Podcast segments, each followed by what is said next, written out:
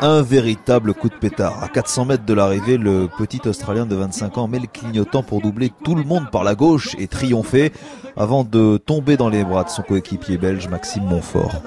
Là, on est au-delà de nos espérances. C'est déjà le sprint de troisième semaine. Il y avait la chaleur aujourd'hui. Quand on voit que, que, Caleb peut gagner deux étapes sur ce tour, euh, franchement, euh, ouais, c'est le meilleur sprinter sur ce tour. Le tout dans une chaleur gardoise étouffante, près de 40 degrés hier sur le vélo, notamment de Stéphane Rossetto.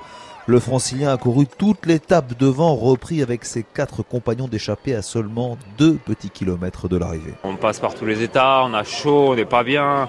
On roule à 35 à l'heure, on a l'impression qu'on va pas pouvoir accélérer. C'est vrai qu'on peut pas monter vraiment vraiment très haut dans les tours, sinon on explose. Mais malgré tout, euh, on a fait un bel effort avec euh, un public aujourd'hui euh, aussi chaud que la chaleur. Franchement, ça gueulait dans les villages, c'était limite assourdissant. Comme au pied du podium à l'arrivée, sur lequel d'ailleurs est monté le Normand Alexis Goujard, élu le plus combatif de l'étape l'occasion d'un joli selfie avec son ami maillot jaune, Julien Alaphilippe. C'est des gros souvenirs. Lui, le maillot jaune, il nous fait rêver, euh, il fait rêver toute la France. Là, on a l'occasion de se prendre en photo ensemble et ça fait vraiment plaisir. Beaucoup de monde voudra d'ailleurs une photo ce matin devant le bus de l'Auvergnat qui va vivre son douzième jour en jaune.